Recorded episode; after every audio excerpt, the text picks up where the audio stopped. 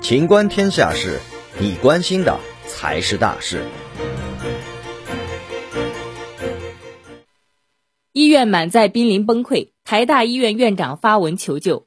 综合台湾中央社和三立新闻网等台媒二十七号报道，台湾本土疫情大爆发，双北医疗面临崩溃，连台大医院院长吴明贤都发出公开信求救，强调病人太多，已全面满载。